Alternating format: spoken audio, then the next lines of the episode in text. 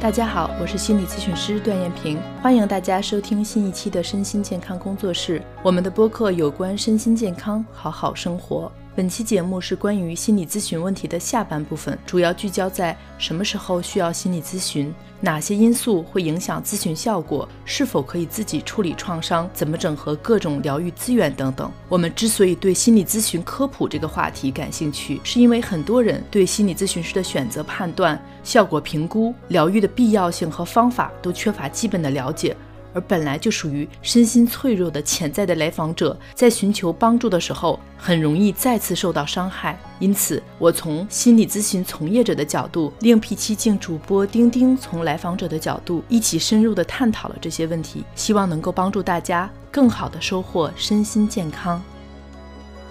下面呢，我们看要不要进入到下一个我们想今天聚焦的吧，就是关于咨询的目标，或者说大家应该有怎么样的一个合理的期待。因为很多时候，可能我们每个人其实就是一个人，他从生下来多多少少都会面面临一些创伤，但是到了一个什么样的程度，我才需要去选择心理咨询，或者是我适合要去做咨询，这个我不知道燕平你自己有什么样的一个标准吗？首先，我觉得就是对大多数人来说啊，就没有经历过重大创伤。就有一些人，比如说经历过战争啊，或者是比如说被抛弃在某一个山洞里几天，就是那种极端情况。就一般人来说，我们还能够正常生活，没有影响到太多的就是个人身体健康的情况下，原则上也都可以自己处理。那但是那什么人什么时候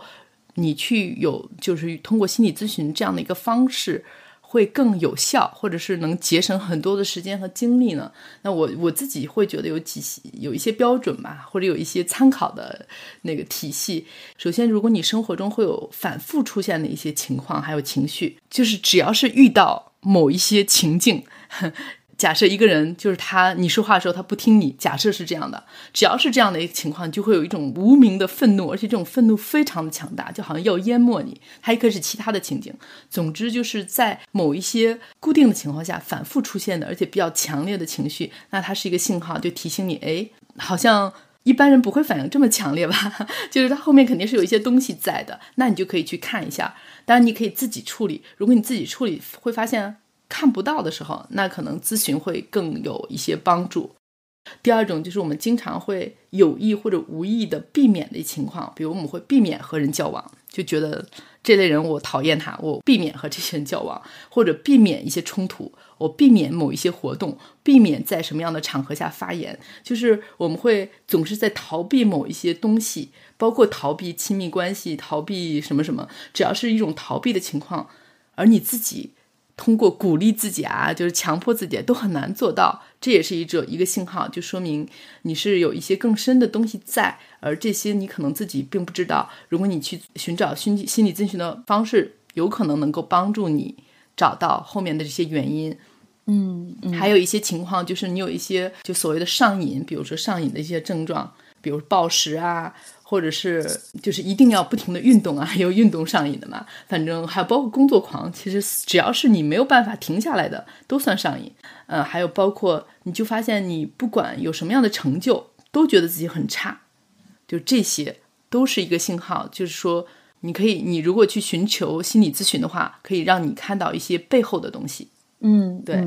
这个其实我听起来，我觉得就是。整体上来说，处在一个心理弹性会比较丧失或者比较低的一个状态之下。如果说我把它平移过来去类比的话，我觉得就有点像说一个人他如果处在亚健康的状态的时候，那他可能还能够自己有一些调整，就是他自己的身体的机体的这种调整能力是在的。但是呢，如果说亚健康积累的时间长了，然后已经积累到了说开始出现一些慢性病了。那这个时候可能就不是说我自己再去努力的调整还能调整回来的这这样的一件事儿了。所以说，我觉得这个可能也是，就是说去判断一下自己现在还有没有可能去扭转这样的一个心态，或者长期的这种低迷的状态是否有可能恢复。然后在某一些模式里边长期打转的话，我有没有可能找到一种新的认知跳出来？如果说都不是特别能了，那我觉得其实可能就会是一个比较好的一个时机。因为这个就是你刚才前面举的好多例子，我是深有体会。就是我，因为我之前等于说是在十年前，然后嗯进行了一段时间咨询，但是它没有那么的长程。然后加上我后来又去读研呀什么的一系列的，然后读研之后又进入到了非常节奏非常快的工作之中，所以说整个在时间啊、精力啊，然后包括经济上，我觉得其实当时都不太允许我再去做这种长程的治疗了，我觉得是比较奢侈的，可能更多的就是。通过用自己上进去解决这个问题，所以就形成了很多成瘾的状态。包括前面你提到说运动成瘾啊、工作狂啊，这都是我以前常年会去 面临的一些问题。然后那个时候呢，其实我也并没有说到一种说我要去多么深度的去反思我之前第一段咨询关系。就我我那个时候还是依然会觉得说，如果我想开启咨询。我还是会要找我第一个咨询师，因为我会觉得就是他最了解我所有的情况啊什么的，就一系列的这些对于沉没成本的一些想法。但是呢，当后来我真正就是到了一个临界点，就我觉得之前是那么多年一直，其实我也是并不是很舒服，一直是背负着非常多创伤的情况下。但是我就是忍着，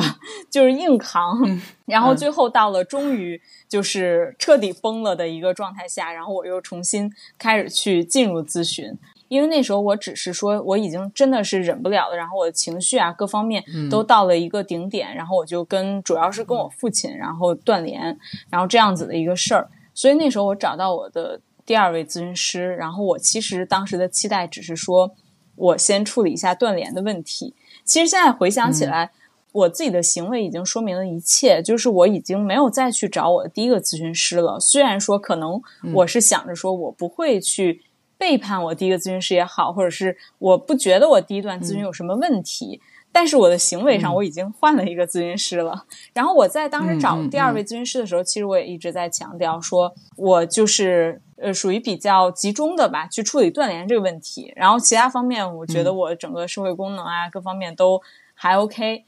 但是就没有想到说后面就越挖越深，反正从原生家庭吧，然后就挖出来了一大串儿，然后而且可能对于原生家庭这个议题的挖掘，也比我预想中的要深远非常非常多，呃，然后后来就助推着我吧，就是不断的进入到深入的疗愈，然后不断的去面对自己的一些深层次的议题，我觉得也是就是之前可能难以预期的一个旅程。所以这个其实我觉得也是会有很多伙伴会有这样的一个疑问：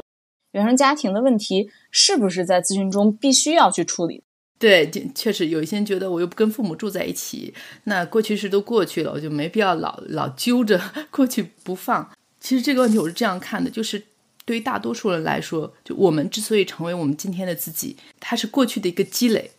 就如果，尤其是我们没有刻意做过个人的工作的话，那我们以为是我们自己的想法、信念、我的性格，很可能都是家庭教育，不光是家庭啊，社会文化的一个教育。就像我现在在法国，我就会发现法国人他们是这样被教育长大的，有一些共同的地方，然后中国人有一些共性的地方，当然还有每一个家庭。所以就是说，你从一出生。降临在这个家庭，有这样的父母，他们从小到大对你养育的方式，就是为你灌输的一些信念，或者他们做事的方式，都潜移默化的影响了你。所以，我们回应世界的方式，我们处理事情的一些办法，还有看法。如果你没有特别的处理过的话，很可能就是一种自动化的。我们以为是自己，那不是自己，那是一个程序，就还是有点像我们刚才说的电脑的那个例子，就是电脑你它装了这个 Office 软件，那它自动你你打开 Word 就会这样显示，你打开 Excel 就是这样显示。所以我们就像已经被装了各种各样的程序，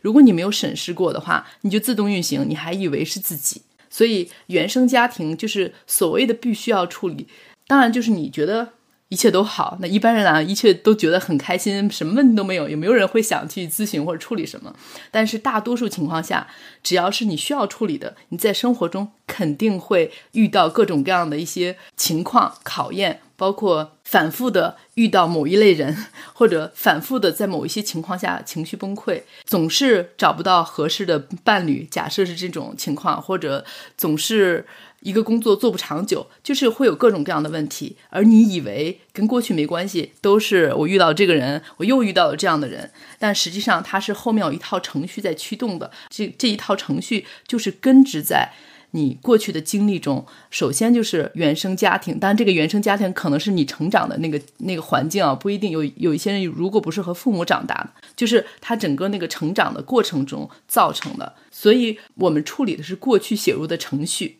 嗯，没错。就我觉得，其实这个就是一个模式的问题，因为原生家庭它的这个关系模式是我们从一出生开始最早接触到的一个模式，所以它实际上会对我们之后所有的关系模式，包括我们的依恋模式，其实都是起着决定性的作用的。所以它其实是会产生非常深远的影响。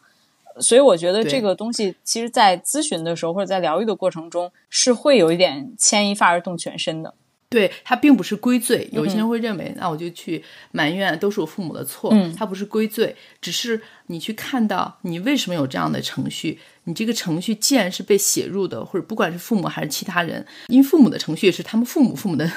这一代一代一代植入的，所以只是我们从自己身上我。看到了，好吧，他们给我输入了这个程序，我现在是成年人，我可以选择我需我继续使用或者不使用这套程序，哪怕你继续使用，但是你知道我在使用什么程序，那也是不一样的，就是所谓的觉察，所以你就是有自由的。呃，确实是，我觉得我也非常有必要补充一点，因为我前面是提到说，我可能当时在处理的时候是跟我的父亲有一个断联这样子的一个措施，觉得可能会有一些小伙伴会比较担心，说那我处理原生家庭的问题，是不是就意味着我要完全掀翻跟我父母的一个呃交流的模式或者关系的模式，或者说我们的关系可能就直接破裂了？其实我觉得都是阶段性的，有时候处理原生家庭的问题，它也可以只归在自己的身上。并不是说，嗯，我们处理原生家庭的问题，然后这个时候我就要去天天去讨伐我的父母。我当时之所以去有这样的一个断联的行为，也是因为我需要给自己一个比较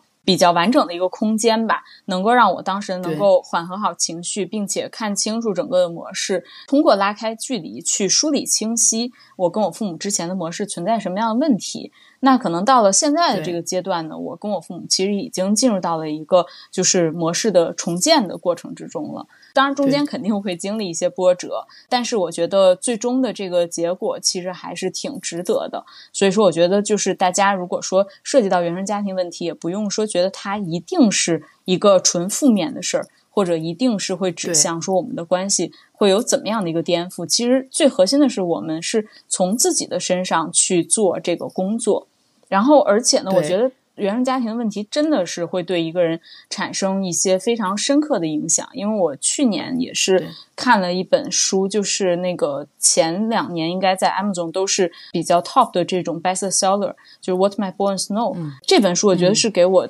很大的一个收获和震撼吧，因为这个作者呢，他也是去讲了他从小在原生家庭里边是受到的是那真的是实实在在的一些虐待，然后以及他之后的成年的生活会产生什么样的影响。他后来呢，就是会在自己的从上学，然后到工作，到亲密关系，到朋友关系，所有的这些关系都面临着巨大的困扰。然后一直在不断的重复各种各样的一些无效的模式，直到最后是他终于在工作中，这个作者 Stephanie 终于被他老板 PUA 的已经彻底崩溃了。然后那他选择最终去辞职，然后彻底的进入自我疗愈。最终他也非常有力量的把整个这一段经历都给转化出来嘛。所以我觉得就是原生家庭的处理，其实真的是挺核心的，也是很难去避开的。原生家庭还有一点是我特别想要提出来的，就是这个可能跟国内现在咨询大环境也有关系，就是大家可能会总会觉得说，我处理原生家庭的问题，是不是就逃不过 精神分析？就是对原生家庭的这个议题和精神分析，其实我是觉得，就是通过我自己的疗愈吧，还有我在疗愈过程中的一些学习，我是会有一些体会。就我觉得。追溯原生家庭的议题，它绝不是精神分析专属的，只是说可能现在咱们在国内接触到很多信息，精神分析它还是一个比较主流的，或者说占比比较大的一个信息源。但是呢，原生家庭整个的这个议题，它对于创伤的处理都是非常有必要的。它绝对不是说我去追溯原生家庭，一定就要去走精神分析的这个途径。然后再一个呢，就是对于精神分析，我是非常的建议大家是可以辩证去看待的。就精神分析，它首先肯定了它作为心理学的一个非常重要的流派，它是有很重要的意义在的。但是同时呢，就是在现在这个时代，当代的心理咨询，它已经发展出了非常多种的疗法。嗯，一个是我们前面提到的，然后再有就是，我觉得特别是创伤方向和身体方向这些东西，都是更加去注重实证，还有就是个人的感受的。那精神分析呢？其实我个人觉得它的这个方向是比较容易走向主观的，就我觉得它相对来说不是那么的注重实证，特别是在如果咨询师他本人的 ego work 没有处理好，或者说咨访关系存在不平等的情况之下，就我觉得真的会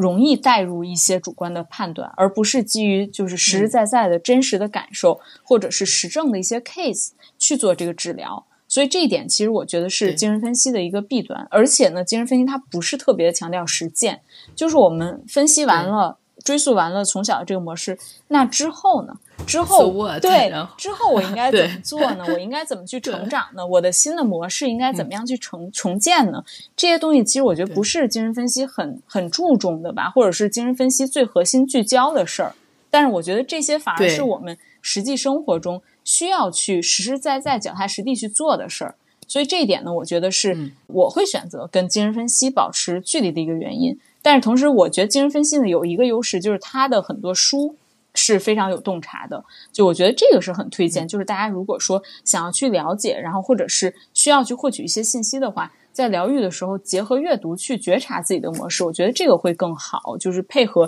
对以前的模式的一个追溯吧。嗯，对，就丁丁提到这两点，其实我我有一点想补充的，就是精神分析这个问题。所以精神分析就是大概大家可以理解为聊天呀，分析你为什么有这样的情况，到底是谁的问题，出现了什么情节，总之大概是这个样子。我自己从对自己处理自己感兴趣，也是从这样的一个方式入门的，就想啊，原来我是这样的，原来是这样的。但是很快就会走到你所说的这种没有改变的境地。好吧，我全都知道，我知道我为什么发脾气，我知道我为什么觉得自己很差，但是什么都没有改变。对，所以很快就会发现分析是没有用的。而且我自己曾经有一段时间会为了分析而分析，就有点对处理过去上瘾。我不知道有没有听我们小伙伴的有过这样的一个情况。就我总是想知道，我现在有一个情况是过去什么造成的，就好像把过去那个东西拿看到了，我就会变好了。然后有过这样的经历，当然，所以就很上瘾，然后再去找过去，我又可以变了。所以最后我的注意力全部都在过去，好像变成了最后变成了为了处理过去而过去，而我自己觉得好像是有变化的，因为它确实有一点变化。但是到了某一个点之后，你就会发现走入了另外一个误区，就是成为不断的寻找过去，而忘了现在和将来。也是因为这个。其实我现在做，就开始我做这种心理咨询的工作，我特别小心的一点，就是为了避免处理过去而过去。所以，比如说我用的方法，可能就是精神分析会有一点，但很少，或者或者是隐含在里面的。我可能会用一种体感的方法，就是你去感觉到现在，然后我们去看你现在这些困扰是过去什么造成的。就是说我的入手方式是从现在入手，而不是从过去。而我之前我自己治疗的时候，会从过去开始。我说啊，我过去一个经历一个什么事情。看，帮我处理一下这个事情。就我已经认定过去某一件事情对我现在造成了什么影响，让我我现在自己用的方法会从这个来访者他来找我，肯定是现在遇到了什么问题，或者现在发现了什么情况，我会从现在入手。然后我假定我是不知道过去哪一件事情造成现在的这种情况的，而和他一起去。从他的身体感受到到底是过去的什么影响到，这样就避免，就像你说的，就像我自己经历的这种，为了处理过去而处理过去，还有就是对过去上瘾，然后最后反而不知道你咨询来咨询去到底要去哪里，就迷失了方向，所以就相当于，呃，一般我会跟来访者说。我们就相当于有一个 GPS，要有一个我们要去哪？你要开车去一个地方，你得先有一个地址。我们输一个地址，但是你在路上会遇到很多的路障，我们在一起清路障，但永远不要忘记你到底要去哪里，而不是盲目的清了这个路障，清了那个路障。你要去哪里呢？呃，不知道，就这样就会很耗费时间和精力。精神分析的这个方法，我是这样看的。没错，没错。嗯，就我我曾经也会有过一些类似的感受，就是当我们在处理一些过去的问题的时候，可能是我在我疗愈深度的疗愈，然后开始了一一年左右的时间吧，然后那个时候呢，我就会发现，结合着自己看书啊，然后还有咨询啊什么的，就会产生一种。解题一般的快感，或者解谜一般的快感，就是这种。对，就是 对对对，原来这个东西 是由于这样的一个模式而造成的。对对的。对，然后但是在那个之后，就是我也是经历了，但比较短暂，比较短暂的一个阶段，就是我开始觉得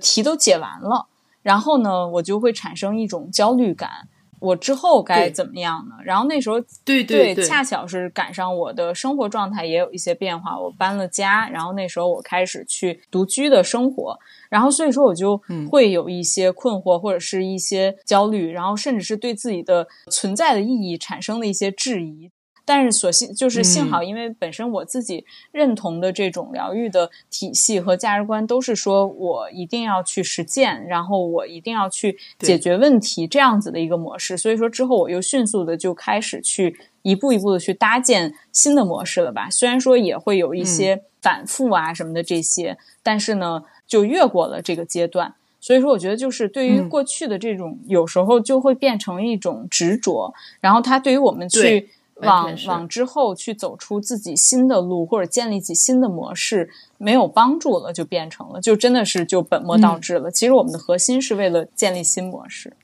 对，我就记得我有一次，我不知道多少次之后，反正有一次咨询过程，就是那次之后。我突然一瞬间有一种深深的厌倦，觉得我真的不想再说过去的事了。我现在要什么？就是我不知道为什么是那一瞬间，可能某个量变到质变，就是一种深深的厌倦。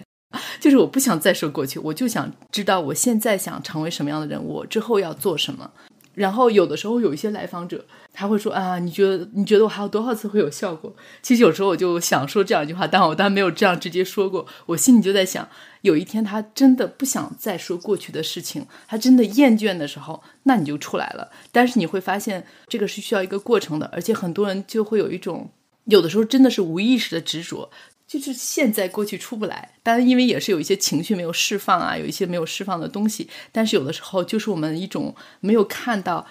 自己现在已经有选择了，就好像我们已经长成了成人，但是有一部分一直留在过去出不来。但我做的工作就是为了帮助他看到他可以出来了，或者怎么样解决一些问题让他出来，就尽量去这样做。但是你会发现，最主要的就是此时此刻这个人。看到了啊，原来我可以出来了，我不需要再找过去了。那这个是需要一点时间的，但有了那个点，就很多东西就会开始变化了。对对，就是关于咨询这个起效有多需要多长时间，这个东西我也是深有体会。就是其实很多时候情绪的一个释放，它可能是压抑了很多年的一个结果，压抑了很长久的一个结果。所以说，其实真的是比较难预估，可能每个人的情况都是不一样的。这个东西有时候就像可能我们比如说肌肉受伤，然后要去做理疗，然后或者是我们的某一方面有什么问题，然后我们需要去吃药去调理。其实每个人的可能给出的这个身体的反应是不一样的。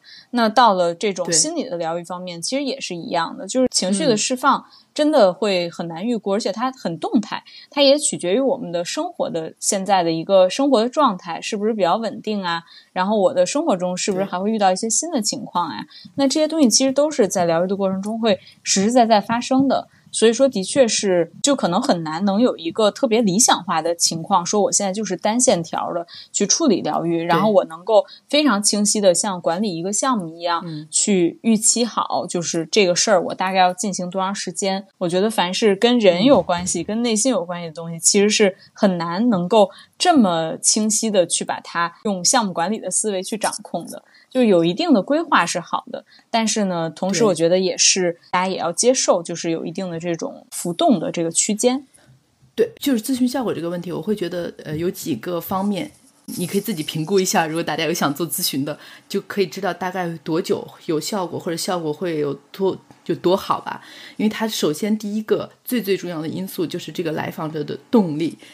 这个我觉得真的是太重要了。就是说你有多大的程度真的。我说是真的，我们会有各种测试去看你是不是真的想走出来，你有多大程度真的想改变，真的想走出这个模式。因为在我的咨询过程，就会发现，即使有一些人来花钱、花时间来做，你会发现他就是觉得，哎呀，你告诉我怎么办吧，他没有意识到是他有多么多么多么想改变，这个是最最最最重要的。就像我之前吧，呃，就是我咨询过的一些咨询师。我会觉得差不多，大多数每一次效果都很好。然后咨询就说你是特别好的一个来访者，因为你自己的动力特别强。后来我就在想，那大家来花钱花时间，谁的动力不强？那为什么来找呢？然后我现在做了咨询之之后，就发现真的不是这样。就是有一些人他的认知他没有意识到，即使他找了咨询师，最主要的是他自己。就是说，咨询师是提供给你一些方法，然后你去不去用，你去不去真的内化这些话，其实取决于你自己有多么相信你是可以走出来的。你要走出来，这个是最最最最重要的。没有这一点的话，什么样的方法，什么样的咨询师，效果会有，但都会受到很大的影响。所以这是第一点啊。第二个很影响咨询效果的就是这个人的能量水平，或者用一个中医方面叫气血。大概是相当于不要像林妹妹那种特别娇弱的，然后就可能风一吹就感冒的那种，就是整个人的能量水平特别特别低。因为你要改变一种思维模式，改变一种行为的方式，它需要能量的。我们生病的时候会发现，哪怕去个厕所，哦，原来都是需要能量的，好累啊，都不想去的。所以你改变一种很根深蒂固的东西，如果你能量特别低，就是你稍微工作半个小时就很累的情况下，那你处理这些模式，你可以想象它需要的那个能量，你是很难。支撑的，所以它那个效果就会差一些，而且波动也就会比较大。可能咨询的时候效果很好，过了一个星期之后，因为它能量很低嘛，然后大脑它有一种生存模式，就是要最小消耗能量，让人来生存。为什么我会习惯性的做事？因为习惯是消耗最小的，你不用过脑子，你就你就可以做这件事情了。那当然是消耗最小。而你现在要改变这个习惯，不管是情绪的、思维的，那它就是需要耗能的。你能量很低，身体很差，那效果就会比较差。所以这是第二个因素。然后之后也有影响，但是对我来说就稍微小一点的，比如说你的敏感度啊，敏感度，你有多么。和自己身体情绪有一些觉察呀，你有多么的在生活中去努力的实践这些方法呀？还有就是咨询师和你的匹配度，他用的方法有多么合适，这些当然也会影响效果。但是如果没有前两点的话，就效果都会差一些。嗯嗯嗯。还有另外一个我想补充的就是，相对于精神分析，反正在我不知道中国会不会经常说这方面，在法国这边有一个专门一个词，就是属于快速疗法，叫 fast therapy。就是它有一些疗法就是非常快，一一般不会超过五次，五到十次。比如说，可能大家听过的叫动眼疗法，是处理创伤的，就是让你眼珠转动。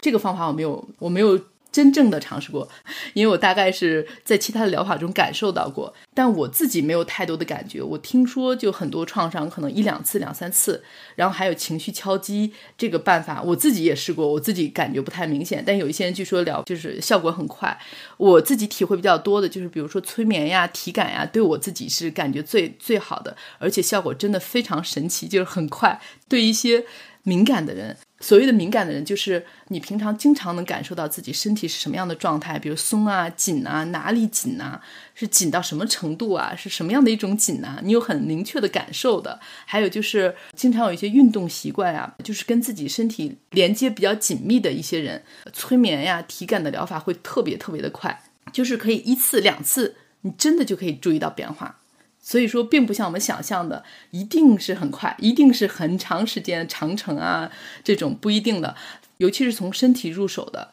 像我自己可能超过十次的客户不是特别多，但不是说他们的问题就彻底的没有了，但是基本上就是特别需要咨询师来帮助处理的就不太多了，或者自己基本上基本上也找到了一种思路和方法了。对，就是我觉得你刚刚分享就是关于这个能量这一块，的确是对我也还挺有启发。因为我可能之前就是基于整个我接触到的一些信息的环境吧，的确是对于整个身心灵这个方面我会有所保留。它很多东西可能在处理的过程中，我觉得是缺乏我能看到的一些实证这些东西，所以说。对，我会有所质疑，但是呢，我觉得就是你刚刚提到说，如果说一个人他能量非常的低，他已经低到一个都没有办法去改变，有有心足够心力支撑他去开始去改变。这样的状态下，你先去调整一下他的能量，到了一个起码是自己能动起来的状态。这个东西的确是我觉得还挺改变我的认知的吧。就有点像是说，可能我就是肌肉已经僵硬到一定程度了，然后我先去做一个按摩，先去把自己肌肉能够去稍微的松解起来，然后呢，我再去做力量训练啊什么的，就会更加有效果。每个人就是适合的疗法，其实差别还是比较大的，因为每个人的情况都特别的不一样。对，就像这种能量很低的人，比如说他有时候是一个悖论，因为他就是有内耗太多了，所以他能量很低。嗯，但是他改变这些内耗的模式又需要能量，所以这个就很考验。比如说咨询师，你要怎么给他增加一点能量，减少一些内耗？就是每次要，就是你你处理的力度要有一些控制。如果这个人很弱的话，就不要过多的处理，而且每次处理一部分所谓的创伤，再增加一部分增加能，就是可以增加能量的方法。和一些资源联系的方法，这样就配合着使用。但是在这种情况下，你就要跟这个来访说一下，就说你现在能量很低，可能我们需要的时间会更多一些。就是从咨询的时长的角度来说，你要跟这个来访者说，在这样的情况下，就会比能量很充足的人可能需要的时间要多一些。嗯，而且你会解释你为什么用这样的方法，为什么没有一次处理那么多。对，不过我觉得就是最终还是归到。最核心的其实还是来访者自己的这个改变的意愿有多么的强烈，有多么的深厚。对对对，我觉得这个是最核心的，因为疗愈始终都是个人的责任，所以说就是最终一定还是归于自己的身上，这个是最最重要的。然后再有一点就是，我觉得来访者和咨询师之间，就是他们如果说能够去建立一个比较深厚的信任感，其实对于最终的治疗也会起到一个关键的效果。对，这个非常重要。对对对，因为我们前面是说到很多都是一些怎么去筛选一些不合格的咨询师，但是我想说的是，就是即便说可能你们的咨访关系没有什么太大的问题，然后整个的过程中也没有什么 red flag，但是可能呢，你们之间没有建立起就是人跟人之间那种深厚的信任，或者人跟人之间那种。更加深一层次的连接的那种关系的话，那也有可能就是这段咨询关系还是相对来说不是那么的适合你。所以说，我觉得就是能建立起深厚的信任也特别特别的重要。对对对，其实有点像你跟机器人 Chat GPT 说话，他总是态度特别好。对你都是无条件接纳的，什么都是我的错，我的错。但是你最后，你你觉得这不是一个人吗？所以你跟一个人去互动的话，就是这个人咨询师是一个真是和别人一样的人，所以他可以有一些有温度的关怀，或者有一些思考的去体察，或者是去发现你的一些模式，这个特别重要。但是就是你所说的信任关系，它的重要性在于，因为你信任他，所以你愿意去消化或者。听他所说的话，并且去实现实践，所以其实信任感重要的是在这里。你信任一个人的时候，就是他有一种预判，因为他很相信你，或者他觉得你很好，就你说什么他都觉得嗯很对，很对，很对，所以他就会努力的觉得你说的是对的，他就想把你这些东西都变成他自己的。嗯，这种信任感。就是对对这个整个生活中的改变特别有帮助，当然这个也是因为为什么我们说一定要咨询要好的发心，你不要滥用这种信任感，因为他这样信任你的时候，你说一些叫什么控制他的，他因为信任你，他也会去听，对，所以这个特别重要，嗯，对对。我们刚才其实提到的都是一些比较深层次的疗愈了，可以说是就是追溯到原生家庭啊，然后还有我整个的这些嗯自身的一些模式。那就除此之外的话，因为也相信也有一些伙伴是他可能没有什么特别大的这种创伤，但是也有可能他生活中啊或者工作中遇到一些小的问题。那这种情况之下，他也需要心理治疗嘛？或者说心理治疗相对来说比较浅层次啊，或者比较。聚焦在某一个方向的这种治疗，它是怎么样的？对，可能这个问题可以说，就是说自己是不是可以处理一些问题？嗯。对，我在亲友群里，比如有这样的一个问题，我觉得很好。就他就问，什么情况下是需要心理咨询师？什么情况下可以自己先试着疗愈自己？那什么时候和朋友聊聊天就行了？首先，我觉得其实一般就轻微的问题吧，比如说，哎，我今天有点情绪不好，今天有点低落，这个每每个人都会有。就你自己稍微休息一下，或者和朋友随便聊一聊，然后很快就变化了，就过去了，那就没有没有什么问题，你就没有必要一定要找个咨询师之类的。但是呢，比如说像我们刚才说到的上瘾，就是很长期的一个一些行为，还有情绪总是失控这样的情况下，就是你自己会很难处理，因为自己去处理自己的一些问题，就有点像就像鱼在水里吧，鱼一直在水里，所以他看不到自己在水里，就会有盲区，因为你自己已经习惯了这样的一种方式，所以就是说有一个外部的视角，就帮你看到。是什么原因造成了这些？那可能就会很有帮助，因为你很难跟自己拉开距离。那这样的情况下，比如说，呢跟朋友聊天不是一样吗？朋友可能帮我看到一些我没有看到的一些东西就可以了。但是因为咨询师的聊天，他并不是简单的安慰一下你呀。真正的合格的咨询师，至少我觉得应该是这样，他看到的是你话后面的东西，他听到的不是话本身，而是你话后面你想表达的东西，话后面的动力还有情绪。而且就是咨询师会比较细微的观察一些，就是你的表情、你的肢体动作、你的一些很关关键的一些习惯性的模式吧。比如说，我曾经有一个来访者，我就发现他的肩膀，就是他说话的时候，那个肩膀总是就是有点缩起来，就是弯弯起折起来的。尤其是他提到他妈妈的时候，我问他。跟他妈妈的一些事情，他就说也没什么，没什么，就也没说不出什么来。但是我就说，你可不可以重新说一下刚才你跟你妈妈的事情？但是把肩膀打开说。然后突然他就出来很多很多的情绪，因为这些细节就是如果可能没有经过培训，或者你没有联想到这些，不用这样的方法去处理，它不一定会出来，因为他已经习惯，他一直都是这样的模式。而朋友的话，你可能更多的是注意他在说什么话，不会去观察到这些其他的东西。还有一个例子，我想到就是我曾经有一个客户，他是暴食症，就是每天晚上会打开冰箱把所有的东西都吃光，就大概是这个样子。当然，朋友肯定会说，哎，你要控制一下自己啊，你你可能要多运动一下啊，你晚上的时候就不要在冰箱旁边啊，就是这些建议，我们在书上也可以看到的。但你可能会发现他做不到，他要做到就不会就是所谓的上瘾了吗？我我那次是用一个有点类似于催眠的方法。比如说，我就说你可以再缓慢的做这个把食物放到嘴里的动作，但是很慢很慢的做，就是慢动作。他做了两三次之后，突然就很多很多很多的情绪就上就出来了。然后从这个突破就告诉他，其实你不停的在吃东西，是因为你内心积压了太多的东西，所以食物是唯一能让你感受感觉好一点的。你要没有这个这样的行为，你可能早就已经崩溃了。所以这个是让你释放压力的一个方式。但他自己从自己的身体体会到，原来他身体有这么多的压力，就是这样的一个处理之后，他一个星期之后。就是从每天只一次，然后两次之后，他就没有再吃，就是没有再暴食，所以就可以很快的有一些变化。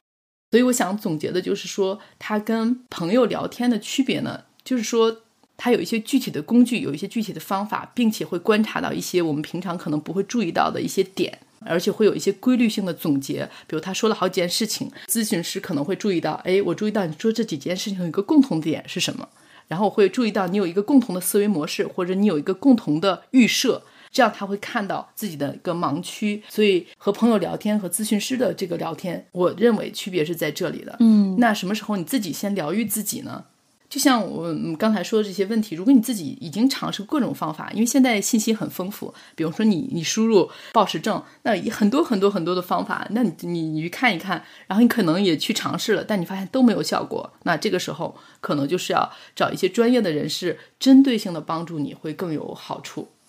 嗯嗯，对于这个，我觉得的确是这样，就是我可能大概有两点想要去补充一下。就一个是，我觉得就像前面说到，其实可能他，比如说你提到的暴食症的这个来访者，他的整个的这种情绪的模式，还有他生活的模式，就相当于是长期他处于一种错误的平衡之下。那其实这个这个时候呢，通过咨询是可以帮他去拆解掉他这个错误的平衡，然后再进入到我们前面也提到最重要就是重建的阶段，去真正建立起一个正确的平衡，或者一个更加健康、更可持续的一个平衡的模式。那这些东西其实对于朋友来说，一方面是如果说朋友他没有专业的心理学的受训的背景，或者说心理学的知识，他也不可能能够去体察到这些点。然后再一个说，如果说我们说一种比较极端的情况，朋友他真的是一个心理咨询师，那我觉得或者说朋友他是懂很多心理学方面的一些知识。那如果说这样子的一个交流呢，其实我觉得也存在对朋友的一个压榨的问题了。就是这个这样的一个交流，对朋友来说是非常不公平的。实际上，这这些比较重大的一些问题的话，是需要拿到咨询中去专业处理的。它已经远超出一个朋友的一个职责范围了。而且，我觉得对于朋友和咨询师来说，最重要的一个区别就在于，如果说是作为朋友，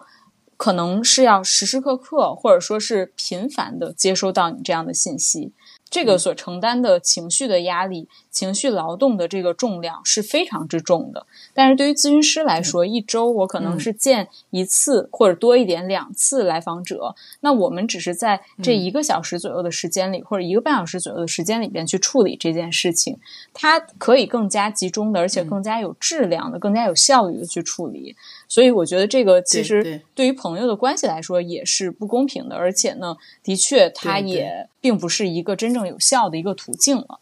再有一点就是，我觉得在我整个疗愈的这个路途上吧，其实也是见到了很多各种各样的疗愈方式的伙伴，而且我也会看到有一些伙伴呢，可能的确他现在的自身的资源有限，时间、精力啊，或者经济上有限。那这种情况下，就是如何去进行疗愈工作呢？我觉得我是首先就是非常尊重大家的个人选择，因为。真的，每个人有不同的一个现实的情况，不是说每一个阶段可能咱们都有一个比较理想的一个状态去集中疗愈的。那如果说基于这种现实的考虑，目前主要是需要自己去处理创伤进行疗愈的话，那我觉得就是首先有一个自己坚定的改变的意愿和一个大的一个疗愈的方向是很重要的。然后，而且这种情况下千万不要求快。即便说搭配心理咨询的过程之中，可能疗愈都都没有办法去求快。如果说自己处理的话，我觉得就更不要去求快。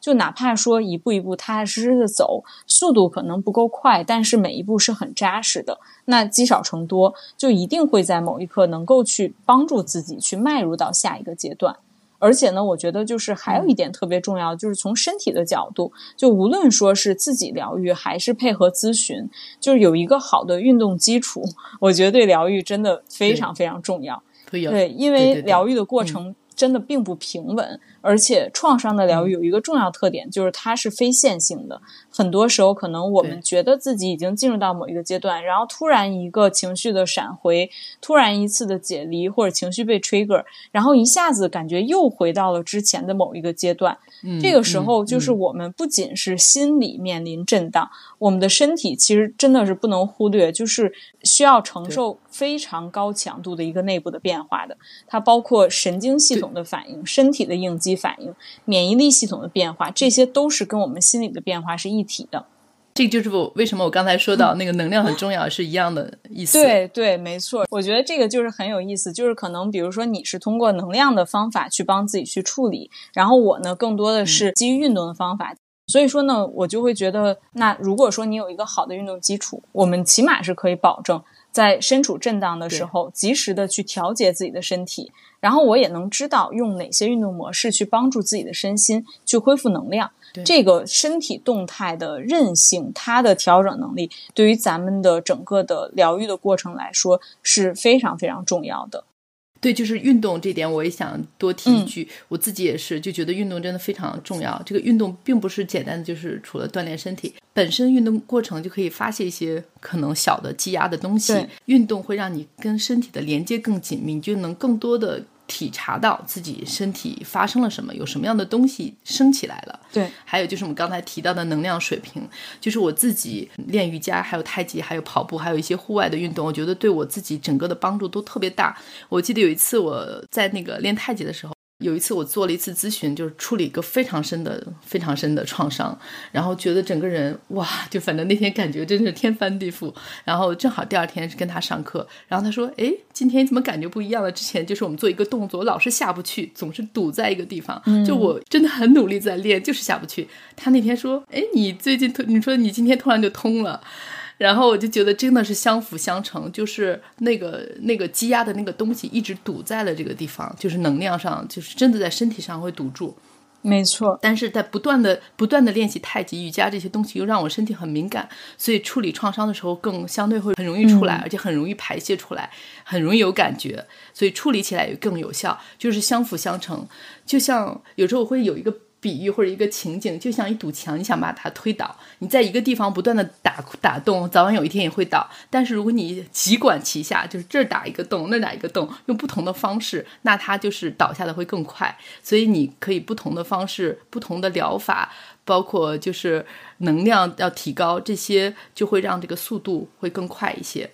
没错，就是我觉得其实创伤的状态，它本身就是一个身心严重断联的一个状态。而且我们的内在本身也面临着很多的这种分裂感，所以说就是其实运动，然后能够让我们就是更好的去身心连接，就是反正我觉得多管齐下吧，这个也是我特别有体会，真的是各各个方面，从你的生活，然后运动、疗愈。包括阅读啊、学习这些，所有的这些方面，可能都是去围绕着一个目标去进行的。其实我觉得这样来看的话呢，就是说，如果是真的在某一个阶段，然后资源有局限，那也没有关系。就只要咱们确定了这个大的方向，其实肯定会有改变的。就是只要一步一步去扎实的走就好。但是我觉得，就是说，即便自己疗愈的话，同时吧，就是也可以积极的去给自己搭建一些支持的系统。呃，一个是包括我刚才前面提到，比如说阅读啊，然后还有现在也有很多这些播客嘛，就是心理学相关的、疗愈相关的播客，然后还有包括适合自己的这种疗愈的一些社群或者支持小组，就这些资源呢，我觉得相对来说是比较好入门的，然后各方面的成本呢可能相对也比较低，然后同时呢也能够就是起到一个更好的去帮助自己去校准，就是疗愈过程中的一个真实的感受。所以我觉得这个可能对于成长来说也能起到一定的事半功倍的效果。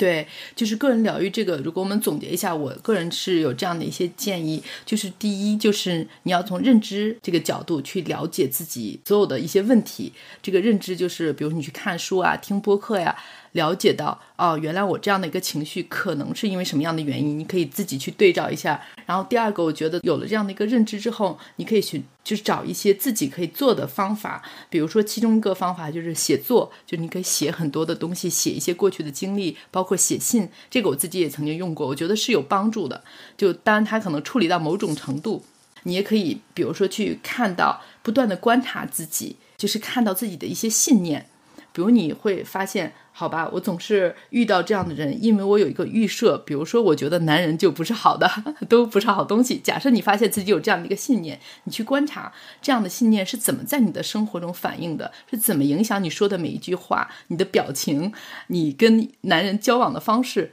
就是这是一个呃例子啊，就是包括其他的例子也是，就是你去梳理自己的一些信念，你看这个信念来自于谁，你在生活中怎么去把它表现出来，然后你现在想不想改一个新的信念？就你可以自己从处理信念这个这个角度，这个是自己可以做的，我觉得，因为他从觉察的角度啊，从具体的行动的角，都是可以自己去处理。还有就是我们刚才提到的运动，这样提高能量，然后身体要健康一些，要把自己的身体要照顾好。但这些你都做了，然后你发现，或者是某一个环节很难做到，比如说有某个信念，你发现它强大的，你连看都看不到，就已经把你淹没了。或者你发现你根本就没有办法走出去运动，总之就是说一些自己完全做不到的，或者你看书的时候一个字都进不去，有一些人确实是这样，他看不进去，听播客听两句就很烦，就是什么都做不下去的时候，就是这些所有的个人可以做的他都没有办法做到，那你可以就筛选一个咨询师，先帮助你看到一些情况，而通常。我的经验就是，所有自己已经做过很多自我工作的人，在找咨询师的时候，效率会高很多很多很多，不是高一点点啊。就是有一些人真的就是从来没有咨询过，从来没有反省过，但是可能朋友说或者被老婆推着啊，我来咨询一下，这个效果就要差很多。而有过反思的人，他效果就非常非常快。所以，即使你自己去疗愈。哪怕好像没有达到你预想的效果，但是你再去寻找专业人士的时候，它绝对是一个非常非常好的基础。这样你后面会少很多的时间，而且因为你自己有过反思，然后咨询师他在某一些点关键的时候说了一句，然后因为你寻找了很久很久，然后一下就恍然大悟，这样你的变化也会非常的快。嗯。其实归纳起来，就是说我们去找咨询师也好，就是或者是谈话治疗或者体感疗愈，这些都不是疗愈的一个唯一的途径。就是其实我们任何的一个资源和条件背景之下，只要说有想改变的这个动力，其实我觉得都是有可能在自己现有的情况之下，依据自己的情况去整合资源，然后去帮助到自己的。但是这个呢，的确就是还有一个比较现实的问题，就是即便说我就是有动力，然后也有相关的这个时间、精精力和呃经济的这个呃成本啊，这些东西就是能让我去进入咨询。但是呢，很多时候咨询师的试错成本确实很高。有一些伙伴的确我也有看到，就是说他就会。失去了继续做咨询的动力，然后包括前一段时间，我有一个朋友也是跟我提到这个问题，就觉得咨询师的试错成本高这个事儿还挺困扰的。这一点，看看燕平你要不要先分享一下？这个我我自己的建议就是，首先最简单的，我自己也是这样，就是比较信任的朋友推荐的，嗯，我会觉得就是比较捷径吧。当然是信任的朋友，就是你大概了解这个朋友是什么样，你知道这个朋友的认知水平，然后他不管是同样通过什么样的途径，然后他有一个咨询师对他的帮助很大，这个时候我觉得。就是一个很好的一个选择的标准，你觉得你就可以尝试一下，但并不代表他觉得很好，对他有帮助。即使是你信任的，一定就对你有帮助。但是已经是一个很好的起点。我自己找过的几个咨询师也都是从这种途径找到的。然后第二个方法就是我们刚才提到的，要看演员。你可以先看一下照片呀，如果有播客听一下播客，如果他有一些视频，你看一下视频，你先去感觉一下。如果你听一个比较完整的节目，或者看一个比较完整的视频，你对他大概的价值观、他的体系会有一些了解，包括他自己的一个状态，你会有一个很初步的判断，不一定完全准确，但是你基本上你有一种还不错，可以试试的，还是心里就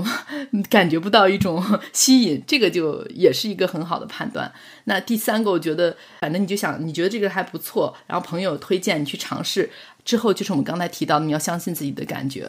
如果你试一次的话，我觉得如果只试一次还好吧，就因为有一些人真的要要试十次才意识到不合适，那这个出来呢很受伤，而且当然花费的金钱要多很多。就第一次你就虽然说可能会有一点武断，最多两次吧，我认为最多两次绝对是可以判断出来的。就是你去尝试一两次，如果你感觉就是不太舒服，你不需要自证，我一定要拿出什么样的理由，嗯，就是你觉得不舒服。嗯，那可能或者是现阶段你还没准备好，也有可能你自己没有准备好。那你没有准备好，那也不会有效果。你不用批评自己，哎呀，我自己没准备好啊，这个不是问题。我觉得你只要没有准备好，即使这个咨询师他水平不错，他就是帮不到你，因为你自己没有准备好。另外，可能咨询师现阶段他的方法不适合你，因为有一些方法也许适合一些自己已经疗愈到某种程度。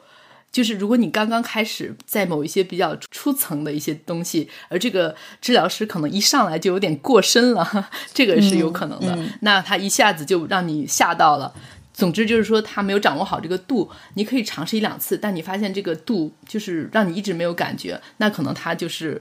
或者经验不够啊，或者这次判断失误啊，总之就是不适合你，就是要相信自己的感觉。我觉得从这几点入手，至少你试错的成本可以降低很多。嗯嗯。还有最后一个忠告，就是不要被任何的标签光环 所迷惑，不管他是有多么有名，不管他是什么样的机构的，他有咨询了多少时长，然后有多少个案产生了多么巨大的变化，你只要看你的感觉。没错。对于试错这个问题，我觉得就是需要有一定的心理预期吧。因为其实自我成长和创伤的疗愈，它本身就是一件非常难、非常不容易的事儿。因为我们固有的这些模式，其实真的是很不容易被打破的。很有可能，其实如果说自己没有强大的意愿，就我们终其一生都很难打破这个东西。说实话，曾经就是也是我曾经有一些朋友，他们都是就是重度的抑郁、焦虑。然后呢，从生活到工作都是受到极大的影响。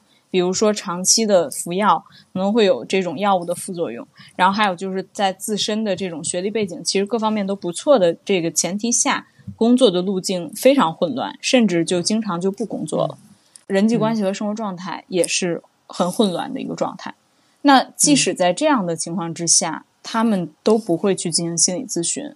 就是可能只是吃药，就不愿意去面对自己，行为上就是常年的逃避问题，不去负起自己的责任。那我觉得大家首先能有动力和意愿走进咨询室，就已经是一个很棒的开始了，真的值得给自己鼓鼓掌。但是就是很现实的是，我们需要花一些力气去挖掘适合自己的咨询师。也正是因为这件事儿本来就非常难。所以说，找到匹配的资源，它并不是一件垂手可得的事情。那如果说咨询中感受不好，特别是如果进行了一段时间，但是和咨询师的关系始终让自己觉得不舒服、有问题，那这种情况之下，的确就一定要考虑到及时止损。也就是刚才燕明提到的，就是说，可能我们是会面临一些。沉默的成本，因为前面经历的一些咨询，不管是一次、两次或者十次也好，就面对这些沉默成本，一定会很痛心。因为我们可能有可能会考虑的一个角度是说，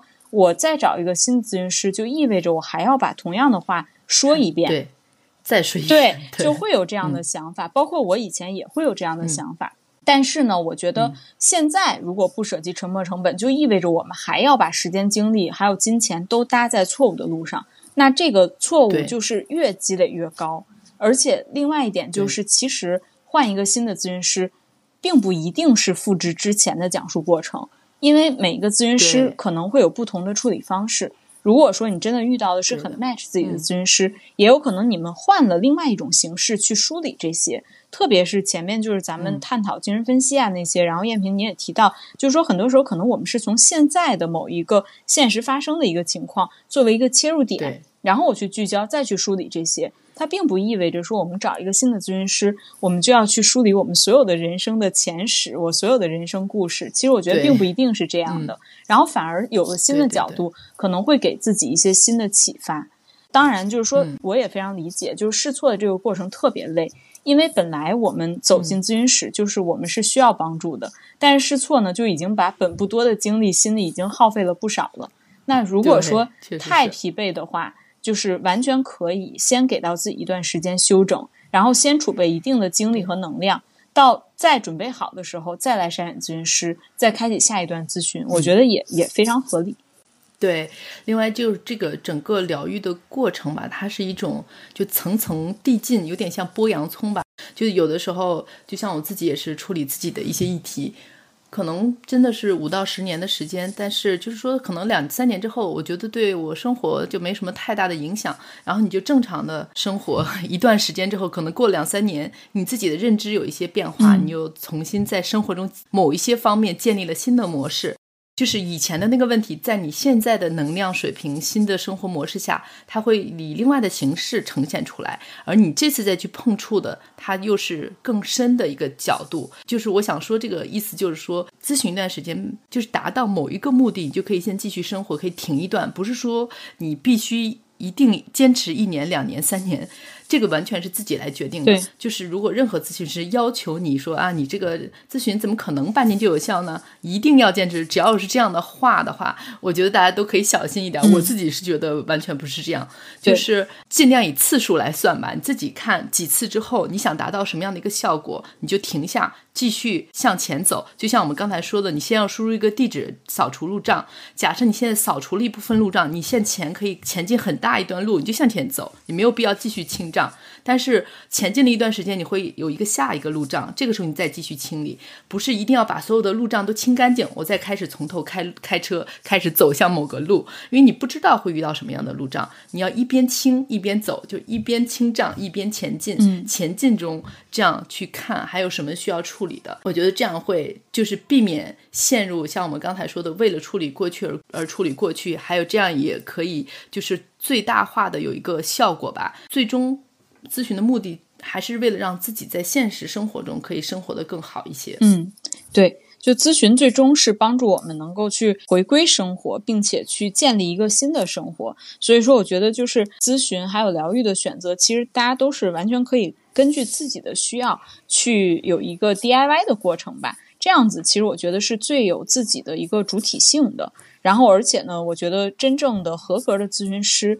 能够去尊重你的咨询师，也一定会非常的理解并且支持你的选择。这个我觉得也是一个特别关键的一个事儿。我就发现有一些来访者会觉得，哎呀，我这样就不再找他了。就像你刚才提到，我刚才想到你说要背叛了我的咨询师，就不再找他。这个我其实还蛮惊讶的，因为我会觉得来访者是有完全的自由的，你就是本来就是一个很自由的一个关系，所以就是说你想不想找他，原完全是由你自己来决定的。成熟的咨询师，比如说我这个来访不再来了，那一定就是我的问题吗？我并不知道，可能是我没有匹配到他，可能是我引导的不够，但也有可能有他个人的原因。这是咨询师自己的功课，来访者没有必要为他再承担他的功课。这个你完全要以自己，嗯，完完全全百分之百的以自己的需求出发。对，当然我之前会有这样的想法，我觉得也是主要是基于我们之前那种关系模式吧。我觉得在我二十出头这样的一个阶段，那个时候其实我找咨询师是在找一个我心中的理想父母的一个角色，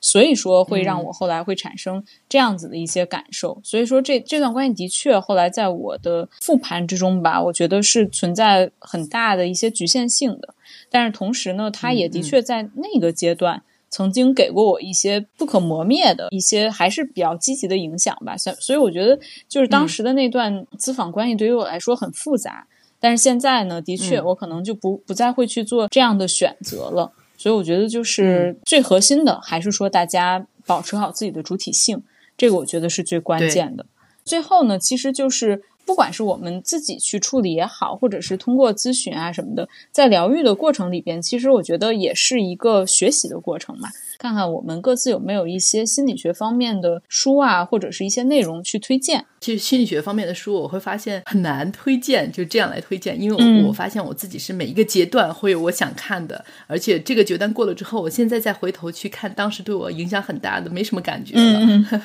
因为可能是那个那本书是当时那个状态，我正好需要读到的，正好我需要了解的，所以对我有很大的一个帮助，所以我觉会觉得比较难吧，因为比较个人，而且分就是不同的阶段，但是我也确实有几本书，就是在我整个过程中会影响比较大。而且我现在去看的话，也还是会有一些新的体会。其中第一本我就特别想推荐，有一个中医，他叫李欣写的那个《精神健康讲记》。他当然还有两本中医的书，我当时也都看过，因为我自己也学过，也学一些中医。就是他整个的这个理念对我的帮助最大的，就是他会从。就是身心的角度，就是我们刚才提到身体健康，包括能量，他就很强调这个能量。他基本上就会说，你看张飞，他永远不会抑郁症的，只有林黛玉才会抑郁。他就说这个体质本身就不一样了。然后他会强调很多这方面，就是能量的这个水平，而且他特别强调运动的重要性。总之，他有很多的观点对我影响非常非常大。现在我还时不时会去看一下，还是会受到启发。然后另外一本就是《被讨厌的勇气》这本书，还有一些观点，第一次读的时候会很有点奇怪，就是跟我们想象的可能不太一样。但我在不同的阶段去看的话，还是会受到一些启发。嗯嗯。另外有一本就是《非暴力沟通》，这都是非常有名的。我我就是看过，而且我在法国这边也非常流行。我会听一些法国这边的播客，我会觉得它会有一些对我们我们在日常生活中很具体的事情上会有一些帮助。但是要注意的就是不要太机械的套用它的方式，嗯，因为你会发现你机械的套用的时候，你觉得你说的都很正确，没什么用。这书好像没啥没什么用。呃，你要 get 到的是它。这个书后边最本质的逻辑，而不是表表面去套用。另外，如果大家想了解创伤方面的，因为创伤不仅是这种很重大的，比如说暴力对待啊，说经历过战争啊，就是哪怕你从小被忽略，然后父母一直在冷嘲热讽你，这种都算某一种创伤。关于创伤方面的书，就是现在大家特别推荐的，好多地方都谈到的，就不原谅也没关系啊，唤醒老虎这些书都可以了解一下，就是他关于创伤方面的一些疗愈。嗯嗯嗯。那我也来说一下我的我的推荐。嗯，其实我也是在这个过程中，就是看了很多书，我觉得也也也有跟你类似的感受，就是可能某一个阶段觉得看某一本书哇恍然大悟，然后而且如此的有洞察，这么的 insightful，就这种感受。但是过后的确就是那种感觉就没有那么的强烈了。然后我觉得也是基于咱们今天的这个主题，所以说我就想起来一个我其实还蛮久以前看过的一本书，它是有点偏向心理咨询的过程的一个科普，叫做《沙发上的心理学》。